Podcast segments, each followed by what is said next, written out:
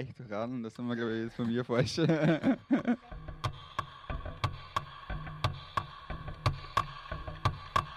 Das ist der Podcast Reich durch Radl. Heute am Mikro Isa, Klaus und Matthias. Das ist ein ungewöhnliches Intro. Wir haben wechselnde, eine wechselnde Belegschaft. Ich bin der Einzige, der hier durchgängig heute da sein wird. Die Isa war nur die ersten zwei Minuten da, einfach damit wir ihre schöne Und Stimme... tschüss. Yeah, right on. Go Bitte. Bike. Willkommen im äh, Podcast-Studio Klaus. Klaus ist ein bisschen zu spät gekommen heute, das macht aber nichts. Ich höre deine explizite Betonung. Frag mich, was äh, dich interessiert über den Michael Strasser. Nachdem wir eine quasi Home Story gemacht haben, wie wohnt Michi Strasser? Er wohnt im neunten Bezirk und er wohnt da im siebten Stock in einem Dachausbau, recht schön, in einer WG. Und das sind so Querverstrebungen an der Decke und dort oben ist Platz und dort stehen seine Rennradeln. Das eine, mit dem er die Russland-Durchquerung gemacht hat und eins von denen, mit denen er, denen er durch Afrika unterwegs war. Ich denke mal, bei jemandem wie Michi Strasser könnte man eigentlich versuchen, mit möglichst wenig Intro auszukommen, weil man eigentlich nur vielleicht die Leute abholen müsste, die ihn nicht kennen. Ich glaube, es sind weniger. Können wir aber vielleicht so die, die Bullet Points reinsprechen, weil die kommen im Interview nicht mehr vor. Ja. Michi Strasser, also dieses Eis to Eis Projekt nochmal ganz kurz für die, die es äh, nicht im Detail äh, gehört haben.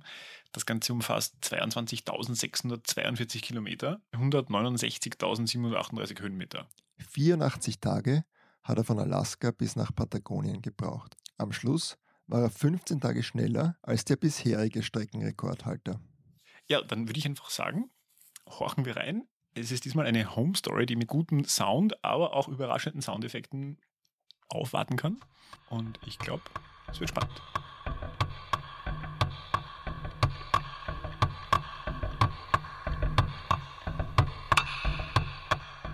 Also, ich nehme mich da einmal mit ums Eck. Ähm, nachdem die drei Zimmern eigentlich ähm, unsere privaten Zimmer sind, werden wir da jetzt auch nicht reinmarschieren, aber ich, also das ist mein privates Schlafzimmer. Ähm, da wohnt die Sarah. Von der Sarah wird es wahrscheinlich über die Medien schon die ein oder andere Geschichte gehört haben.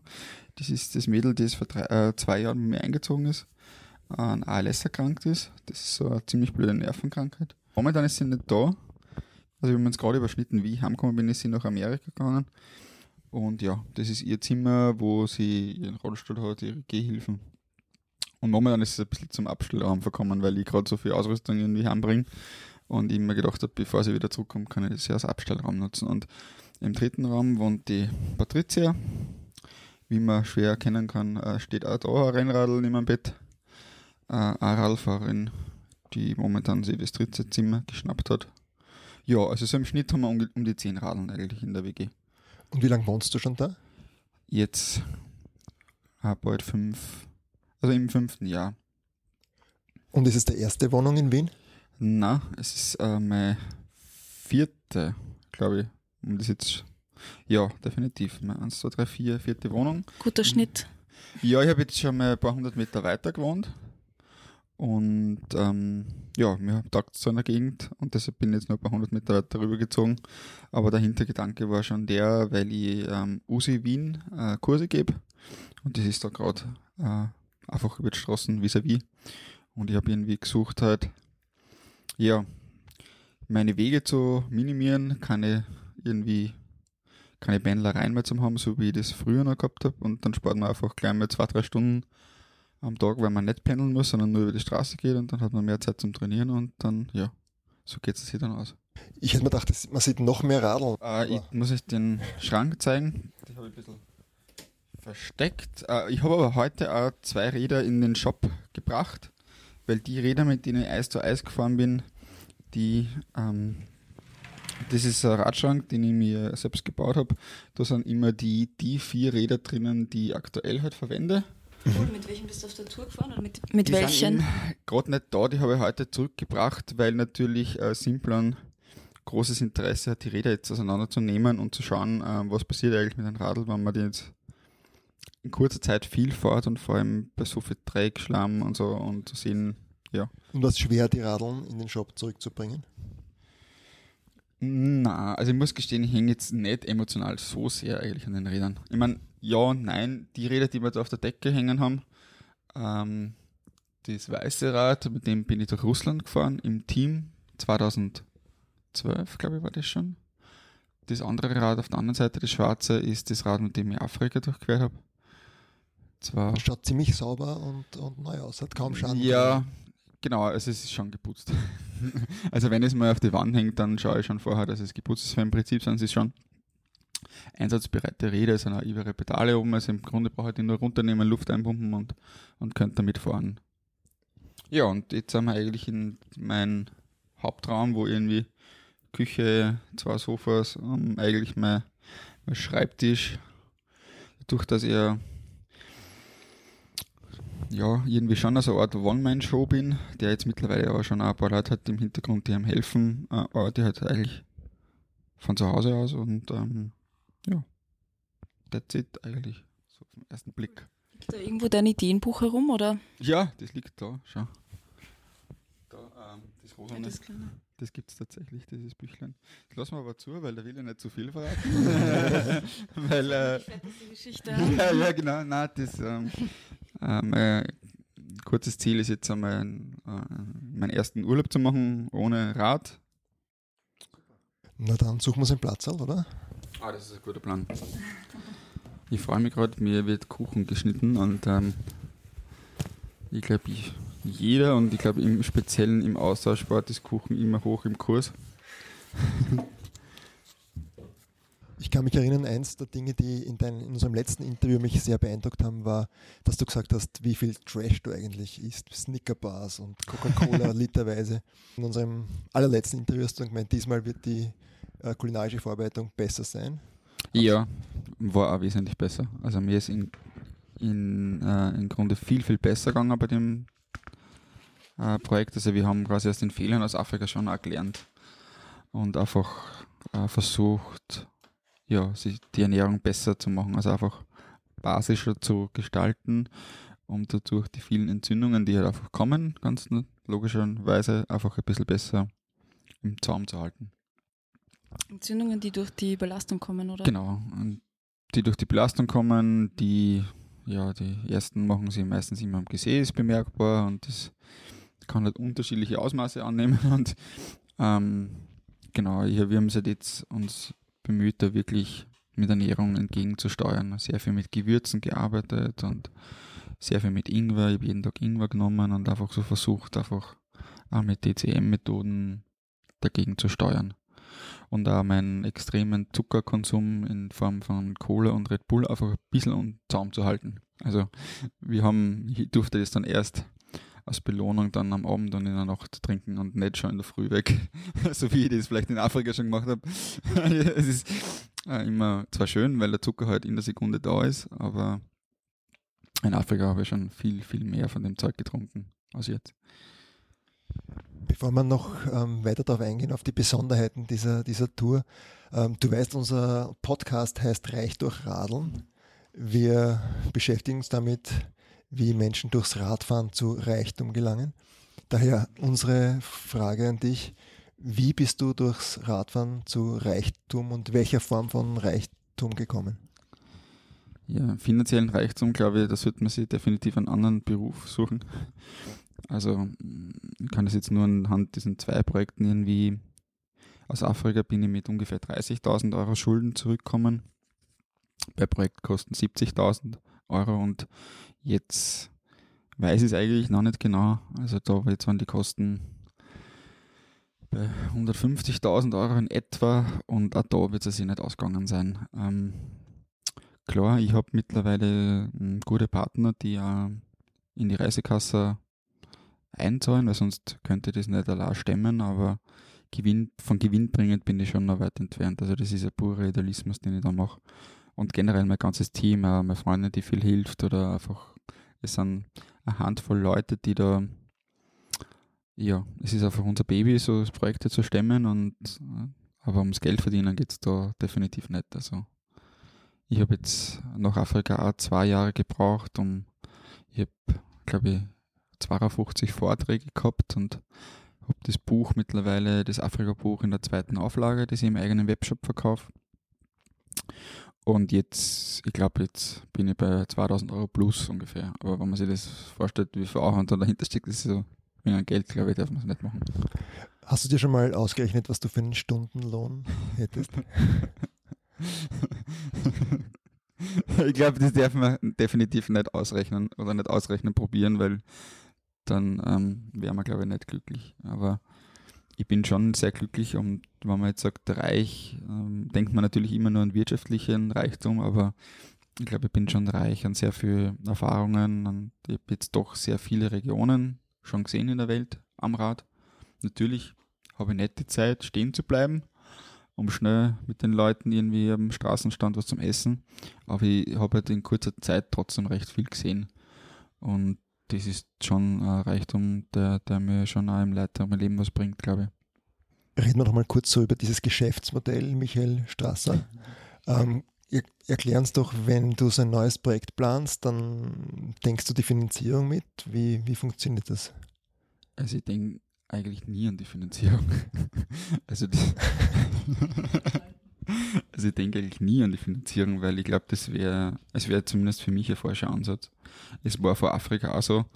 Also ich erzähle da als Beispiel einfach immer ganz gern die Geschichte, wie, wie ich das erste Mal geschafft habe, äh, von Red Bull Geld zu bekommen. Da bin ich mit einem, auf einem Meeting zusammengesessen mit jemandem, dem habe ich die Geschichte erzählt und ich habe gar nicht gewusst, wie einflussreich dies mein Gegenüber in dem System ist. Und ich habe ihm einfach erzählt, ja, also es würde mich freuen, wenn es dabei seid, aber wenn es nicht dabei seid, mache ich es so und so. Also ich habe mein Auto verkauft, ich habe irgendwie alles Geld zusammengekratzt und ähm, habe gesagt, ich mache es ohnehin. Und ich habe immer alles vorfinanziert aus eigener Tasche und we also wäre jetzt irgendein Partner jetzt nicht dabei, würde ich es ohnehin auch machen. Also natürlich jetzt äh, tue ich mir ein bisschen leichter mittlerweile, aber ich glaube, hätte ich nicht die Möglichkeiten finanzieller Natur, dann würde ich es, glaube ich, einfacher, aber trotzdem machen. Welche anderen Voraussetzungen braucht es dafür, solche Projekte zu starten?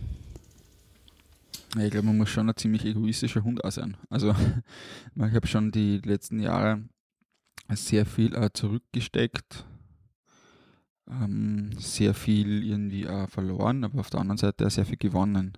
Ich kann mich so erinnern, wie ich da so vor vor 10, 12 Jahren dann irgendwie gemeint habe, ja, also ich will den Sport ein bisschen professioneller ausüben und alles quasi unterordnen, das heißt auch meinen Job kündigen, auf die Uni gehen und dem Sport quasi dem, zum Lebensmittelpunkt zu machen. Da verliert man natürlich viele von seinem Freundeskreis, weil natürlich keiner jetzt irgendwie mehr versteht, aber man gewinnt im gleichen Moment sehr viele andere Leute dazu, die ähnliche, wo der Sport einen ähnlichen Stellenwert hat und ich finde das einfach so schön, wenn man mit seinem Radl in der Welt unterwegs ist, ob den, also man spricht irgendwie die eigene Sprache und ich habe jetzt auch selbst in, in Amerika, in Südamerika so viele Leute irgendwie am Radl getroffen und mein Spanisch ist wirklich sehr überschaubar, aber wir haben trotzdem uns einfach für die zehn Minuten, wo wir uns gesehen haben, gut unterhalten, einfach wir, ja. Und ich habe jetzt so viel, also mein Freundeskreis mittlerweile ist eigentlich, das sind alles irgendwie Sportler witzig vor einer Woche oder so, habe ich so ein kleines so einen kleinen Willkommensdrink gemacht, da vorne in der Winzirast. Und wie ich ausgemacht habe, ähm, mal diesen Raum zu mieten, hat sie mir die Dame gemeint, ja, ähm, schau aber, dass deine 70 Leute auf die Terrassen rauchen gehen. Sag ich, also ich wisse jetzt nicht, dass einer von meinen 70 Leuten raucht. Das heißt, mit dem Sport geht eigentlich ein ganz ein spezielles Mindset einher. Definitiv, ja. Ja. Also, und weil man immer sagt, ja, Businessmodell, also ich, da gibt, bei mir gibt es da jetzt äh, viel weniger Businessmodell, als man das vielleicht von außen beurteilen würde. Es gibt keinen Masterplan, das ist alles irgendwie passiert.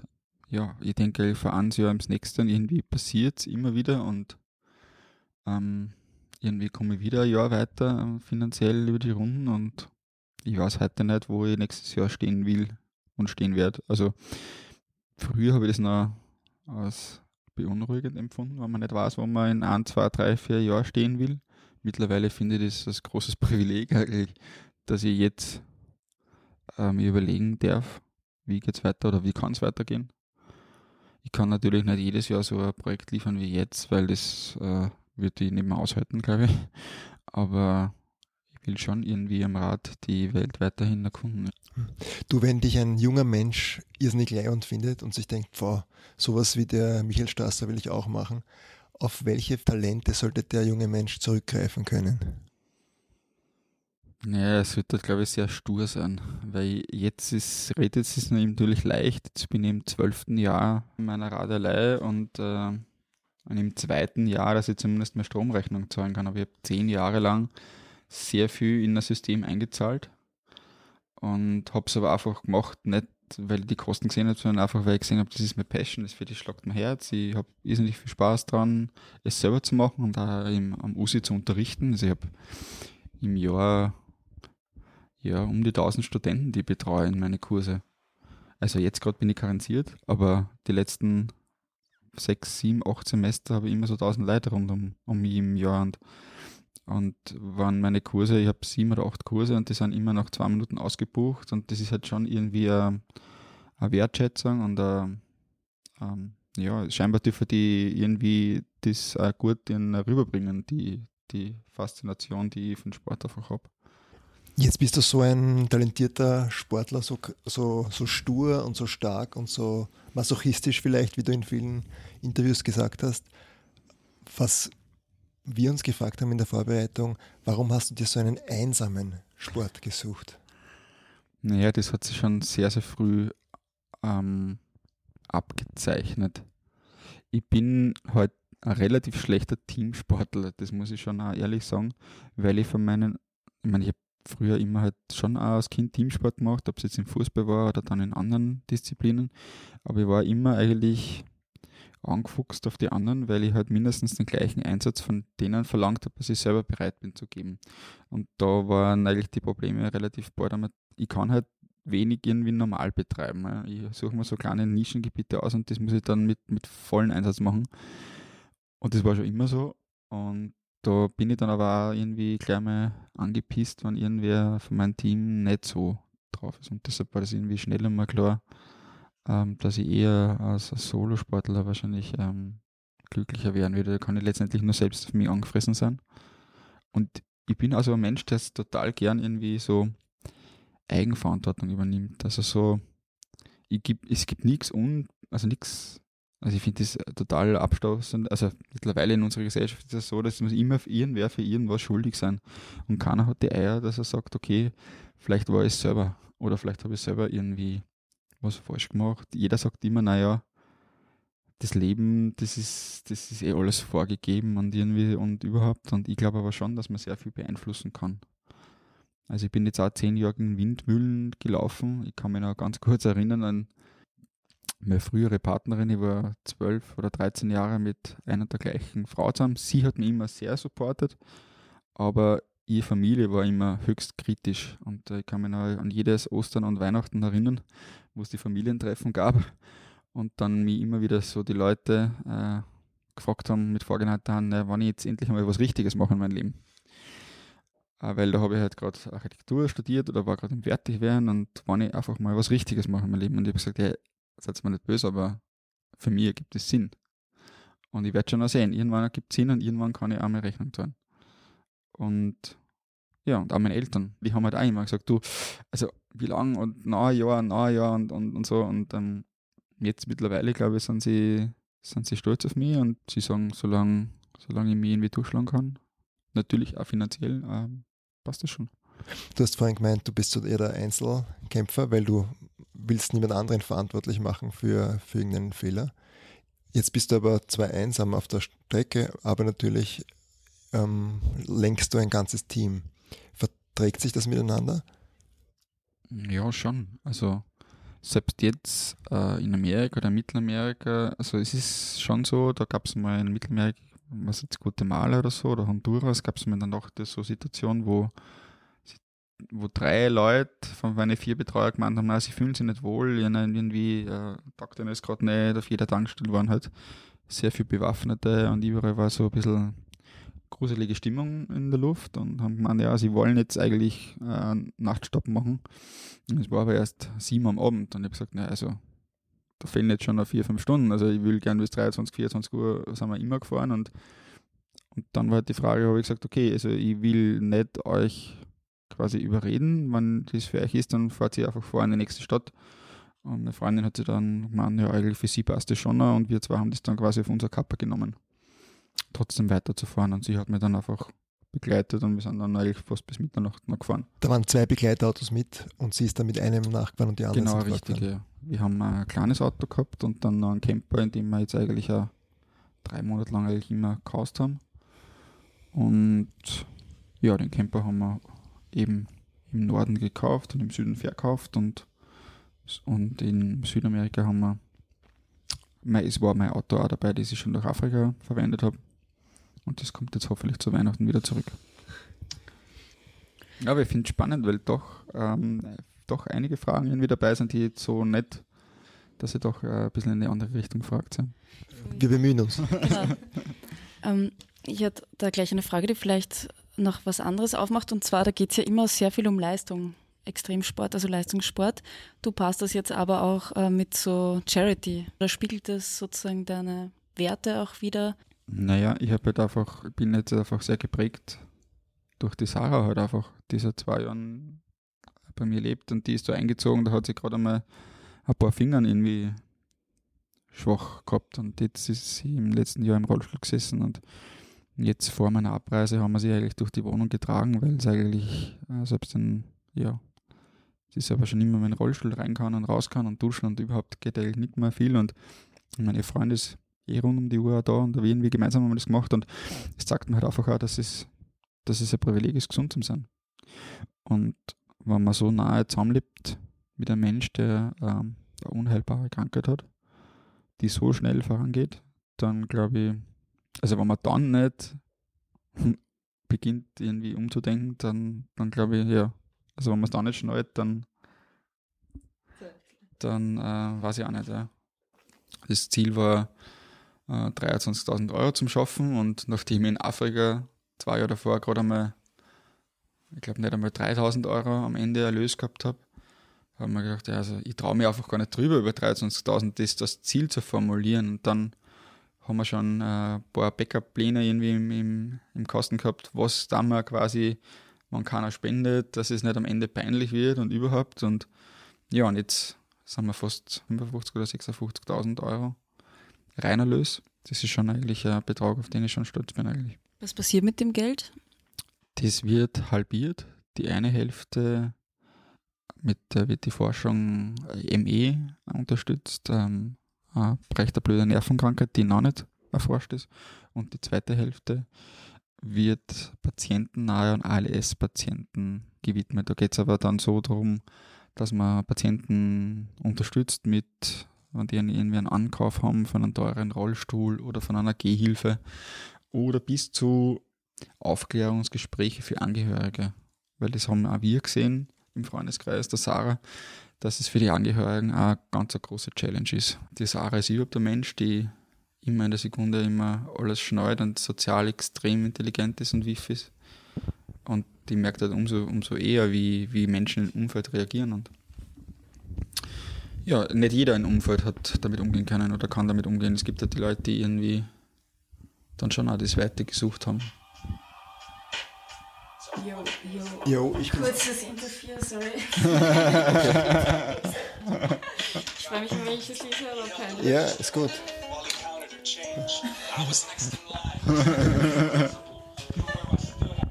Das muss man vielleicht gar nicht rausschneiden, das ist so lang. M- Vielleicht eh ganz gut eine Musik, um auch einen eleganten Themawechsel einzuleiten. äh, einer der Punkte, der uns sehr fasziniert unter den vielen, ist der Flow, von dem du immer wieder sprichst und von dem Geisteszustand, in, in, in dem du dich befindest, wenn du da deine Kilometer abspulst. Kannst du uns nochmal schildern, was in dir da vorgeht? Naja, ich glaube, ich kenn's das ja eh selber ein bisschen. Ich fahre ja alle mit dem Radl. Ja, das ist schon. Hm. Ähm, dieser Flow, den versuche halt irgendwie schon zu erreichen, ähm, weil er dann alles ein bisschen leichter ist, halt irgendwie. Ähm, ich arbeite auch viel mit Musik, also ich habe verschiedene Playlisten im Ohr. Äh, es hat sich aber auch bewährt, dass ich nur einen Kopfhörer im Ohr habe und den zweiten doch für den Verkehr freilasse. es hat äh, die eine oder andere Situation gegeben, die wahrscheinlich äh, sogar das Leben gerettet hat dadurch. Was passiert, was ist, was geht in deinem Kopf vor, wenn du im Flow bist?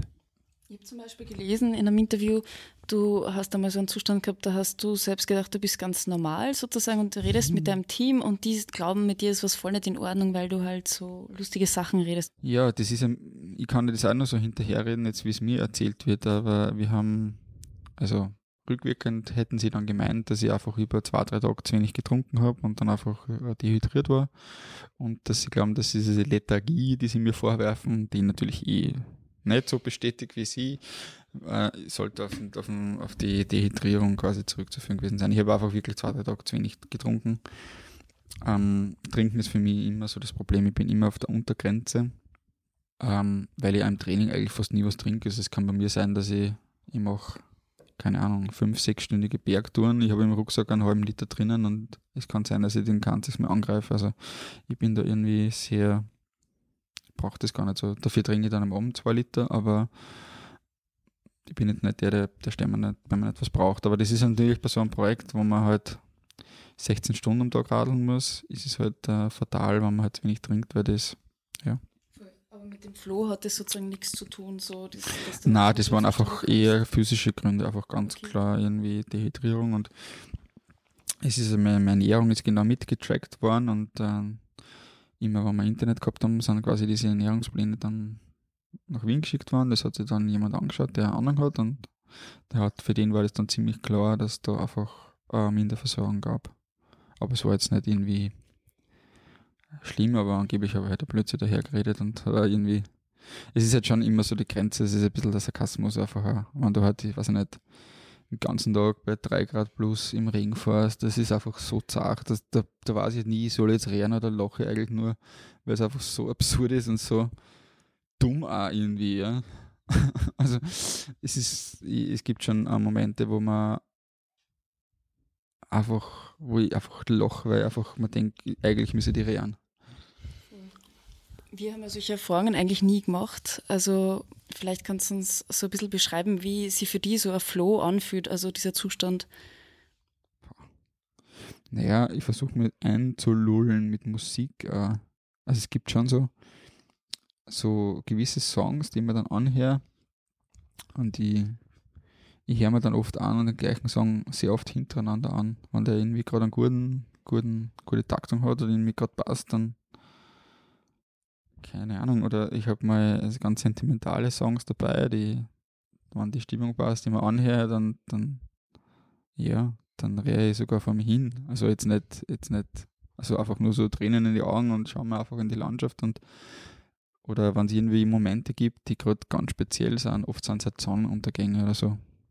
Wenn man schon merkt, okay, jetzt ist schon wieder Tag vorbei und es ist ein Sonnenuntergang in der Wüste oder, oder Sternenhimmel in der Atacama-Wüste oder so. Das ist schon, das ist schon gewaltig. Und das war auch cool, wie, jetzt, wie uns auch die Zeit genommen haben. Da sind wir einfach mal wirklich mal eine Viertelstunde gestanden, alle gemeinsam haben das Licht abtrat und haben den Himmel geschaut.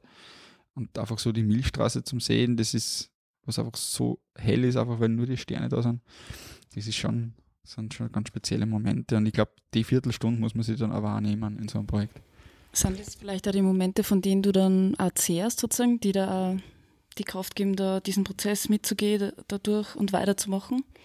Ja, also ich starte halt weg mit einem Ziel und das Ziel ist möglichst schnell am anderen Ende zu sein und wenn du halt wenn mehr oder schneller weiter tust, bist du schneller am Ende, also schneller vorbei. Also das ist halt schon auch, das habe ich mir schon auch sehr oft gedacht, wenn ich halt jetzt eine beiß und halt noch mehr eine Stunde länger vor und oder im, im ärgsten Ring einfach weiter vor oder ich meine, das ist halt nicht gemütlich. Wir haben um meinen Bus gehaust wir haben im Süden gehabt, in der Nacht hat es immer gefroren. Und wenn es bei minus 4 Grad dann wieder in die feuchte Radlwäsche rein musst, ähm, ist es halt überschaubar lässig. Gell? Also, das ist schon eine Überwindung. Ja? Und, aber umgekehrt, ja, soll ich liegen bleiben?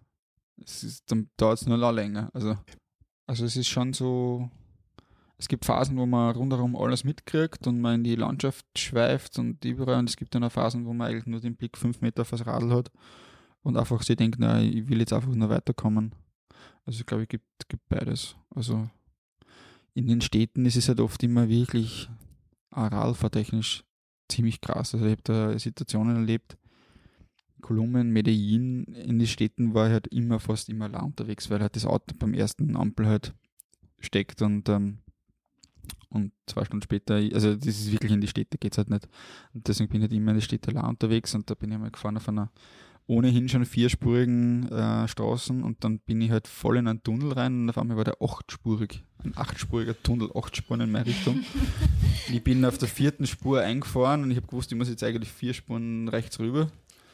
Ich glaube, da war ich bewusstlos worden. Das ist, das ist, äh, das ist ich habe nicht einmal Licht oben gehabt, weil es war halt tageszeitlich, ich habe nicht damit gerechnet, dass da so, das ist so wie der Kaisermühlentunnel da in Wien und nur halt achtspurig, gell?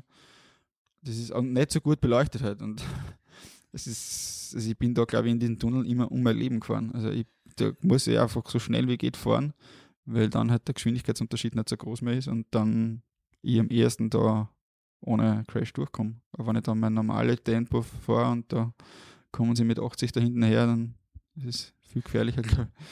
Also ich bin da einfach immer gefahren, was geht. Aber ich habe immer Glück gehabt.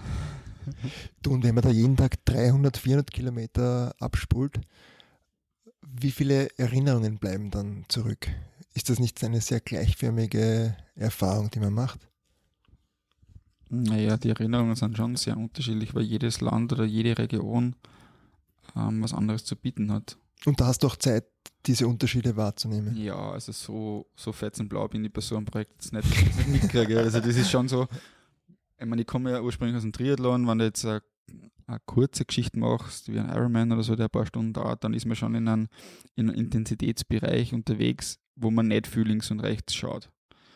Weil man einfach immer so an der Schwelle ist und so. Und, äh, aber bei so einem Projekt geht es ja nicht darum, ähm, es geht ja nicht darum, jetzt nochmal ein halbes kmh schneller zum Fahren, sondern es geht einfach um Kontinuität, einfach um möglichst viele Stunden am Tag zum Fahren. Und da kriegt man schon auch was mit. Ist es so, dass du dann solche Erinnerungen oder Bilder, Eindrücke von den Reisen und den Erlebnissen ähm, auch mitnimmst, sozusagen in der Leben einfach danach, nach ja, den Projekten? Ja, also es ist jetzt, kann jetzt, weiß nicht, wann ich immer vor meiner Weltkarte stehe, ich kann jetzt noch genauer sagen, in Afrika, in jeder Stadt, was habe ich dort erlebt, ungefähr. Oft kann ich nicht jedes Mal so gut zuordnen, aber so die Regionen weiß ich schon in etwa. Ja, diesmal war es halt in Mittelamerika. Wir haben in, in sieben Tagen fünf Länder durchquert. Da muss ich jedes Mal nachdenken, wie jetzt das eine Land nach dem anderen heißt. Aber es war immer wieder spannend, wenn man zur nächsten Grenze kommt und okay, und was ist das nächste, nächste Land? Und sagst mal, wie das Land heißt, nicht, dass ich dann falsch abbiege oder so.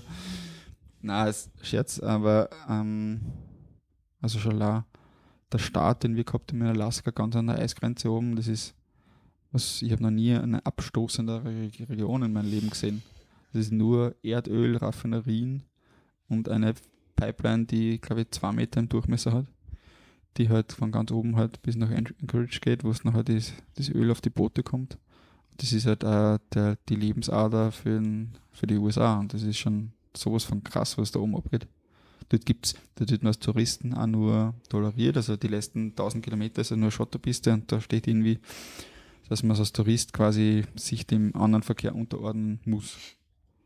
Dort fahren nur Trucks rauf und runter. Die fahren unglaublich schnell auf Schotter und der Steinschlag ist gewaltig. Also da äh, jedes Mal quasi, wenn ein Truck gekommen ist, habe ich quasi irgendwie die Hand vors Gesicht halten müssen, weil da. Was für ein arger Start. Ja, es, und das war, aber das war immer schon so klar. Aber ich habe nicht geglaubt, dass, dass man mit einem Rennrad so in, in, in so viel Schlamm fahren kann eigentlich. Also es war aber zum, zwischenzeitlich auch schon grenzwertig dumm, ja, weil ich alle zwei Kilometer gestanden bin und im Schlamm mit einer Trinkflasche vom Rad gespritzt habe, weil einfach ja, die Schaltung halt nicht konzipiert ist für, für Schlamm. Ja. Du, noch eine Frage zur Zeitgestaltung auf dem Fahrrad. Mhm. In einem unserer letzten Gespräche hast du mir erzählt, dass du dir Stücke deines eigenen Lebens als Erinnerungsgeschichten mitnimmst und die denkst du dann noch einmal durch. Das habe ich diesmal wieder so ähnlich gemacht, ja. Ja, weil da kann man sich schon ziemlich viele Stunden damit auseinandersetzen. Und es ist so spannend, auf was man draufkommt. Auf was bist du draufgekommen? Ja, Kindergartengeschichten auch schon. Ich überlege halt nur, okay, wo kann ich mich erinnern, mit drei, vier Jahren war ich im Kindergarten, mit wem war ich befreundet, mit welchen Leuten bin ich abgehängt. Und ja, da kann man schon echt gescheit viel überlegen. Also, so hat Biografiearbeit, oder wie? Am Fahrrad. Ja, ich habe versucht, mein Leben zu rekonstruieren. Also eigentlich immer so mit den Schulstufen, mit zu erinnern, okay, wer war meine Lehrerin, wer war meine Turnlehrerin, wer, mit welchen Leuten habe ich Abschießen gespielt in der Volksschule, wer war, ja, wer hat das auch gut werfen können, wird nie werfen können. Das war so, so Geschichten, das würde man sich im Alltag ja niemals die Zeit nehmen, so Sachen durchzudenken. Und schreibst du das dann auf? Machst du irgendwas mit den Erkenntnissen, die da. Na, zum Aufschreiben bleibt nicht so viel Zeit. Ähm, wobei ich es immer wieder ganz witzig finde. Es gibt immer wieder Leute, die mir anreden und und tatsächlich glauben, dass ich den, den Blog, der, den sehr viele Leute mitverfolgen, tatsächlich selbst schreibe. Also Während am Wahl sitzt und. Ähm, ich weiß nicht genau, wie, wie ernsthaft sie das durchdenken oder wie, wie ähm, ja, also ich sage dann eh Scherz, aber ja, also die, die deutsche und die englische Version schreibe ich noch vorm Schlafen gehen und die französische und die spanische, die mache ich dann äh, während ich im Frühstück sitze. Und, und welche Opfer bringt man, um so etwas schaffen zu können? Natürlich, ich kann also jetzt nicht nächtelang irgendwie Party machen, weil ich genau weiß, ich muss in der Früh wieder trainieren oder auch selbst jetzt bin ich bei sehr vielen Sachen eingeladen, aber ich bin dort, aber ich schaue, dass ich wieder bald einmal abhaue, weil ich weiß, am nächsten Tag geht es weiter und ähm, das ist so spannend, weil wie so einem Jahr meine Freundin so ein bisschen eingetaucht ist in meine Welt wie sie dann einfach draufkommen, wie viel da eigentlich dazugehört. Wie viel, wie viel ich auf der einen Seite trainiere, aber dann am Abend einfach noch bis zwei in der Nacht vom Computer sitze, weil, weil halt das auch wichtig ist, ja. Und du halt, du musst halt sehr viel klassische Arbeit halt auch machen. Um, um, beim, um bei dieser Idee des Verzichts zu bleiben, in einem deiner letzten Interviews hast du gesagt, wie du durch Russland oder durch Afrika gefahren bist, da waren die ein paar Tage lang die ganze Sitzregion äh, taub und, und, und eingeschlafen. Und es war in dem Moment aber wurscht, weil das Ziel hat einfach alles überstrahlt. Und so haben wir ähm, zu denken begonnen, wie das mit der Sexualität ist, ob die auch etwas ist, das du einfach für in Zeiten des Trainings oder in Zeiten deiner Tour einfach ähm, abschreibst, weil es einfach wichtigere Dinge gibt. Ja, also in Zeiten von Projekten gibt es für sowas überhaupt keinen Platz wie soll ich sagen, äh, ich meine, ich kann mir das ja mit mir selber ausmachen, aber ich lebe jetzt seit äh, zwei Jahren wieder mit dann in einer Beziehung mit meiner Freundin und auch für sie war das irgendwie so, ähm, also während eines Projektes, ja, oder wenn jemand einfach den untersten Knopf drückt, dann da genau beim Hörer, den, links den Hörer abnehmen, genau und dann der unterste Knopf. Perfekt nochmal einfach den letzten Gedanken. Ja, also ich kann mir das mit mir selber ausmachen. Ich habe mir in einem Interview gesagt, oder zu dem stehe ich eigentlich nach wie vor, in Afrika war es so, da habe ich eigentlich relativ, ja, nach zwei, drei Wochen eigentlich kaum mehr irgendwas gespürt, weil halt, ähm, weil halt die ganze Region halt taub war und wäre ich dadurch unfruchtbar geworden, wäre das auch okay gewesen für mich. Das habe ich ja halt damals so sagen können, weil ich halt in keiner Partnerschaft gestanden bin und ich halt einfach für keinen irgendwie Verantwortung habe.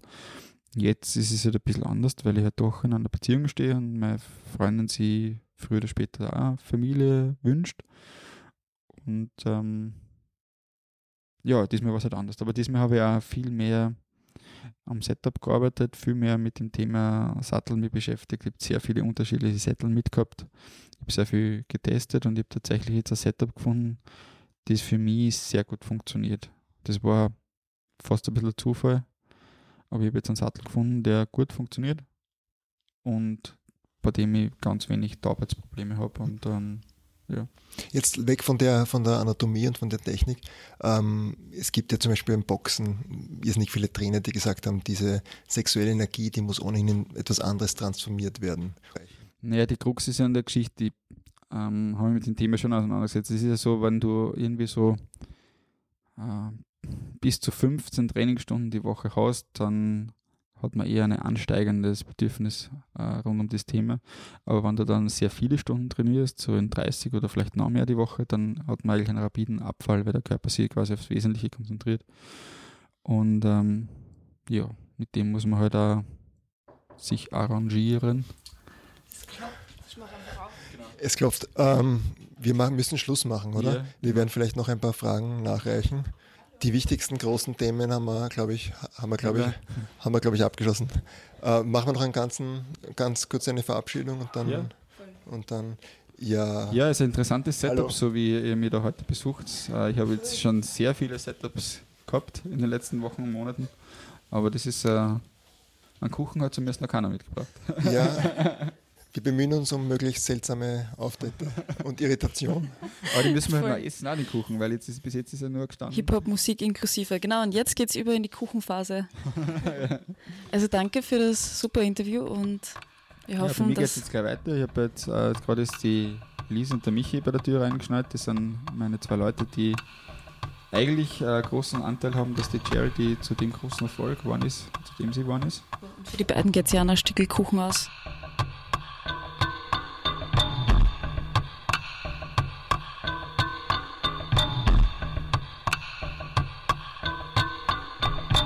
Das war die heutige Folge von Reich durch Radeln. Vielen Dank fürs Zuhören. Folgt uns bei Spotify, iTunes, Google Podcast oder einem anderen Anbieter eures Vertrauens. Wir produzieren unseren Podcast in Kooperation mit dem österreichischen Fahrradmagazin Drahtesel. Der geile Jingle, den ihr immer hört, stammt von MC Proko. Danke dafür. Yo! Wir freuen uns über euer Feedback. Gibt es Gäste, die euch besonders interessieren? Bestimmte Themen? Seid vielleicht sogar ihr selbst durch Radfahren zu Reichtum gelangt und wollt mit uns darüber sprechen? Dann schickt uns eine E-Mail an reichdurchradeln.posteo.de. Baba und bis zum nächsten Plausch.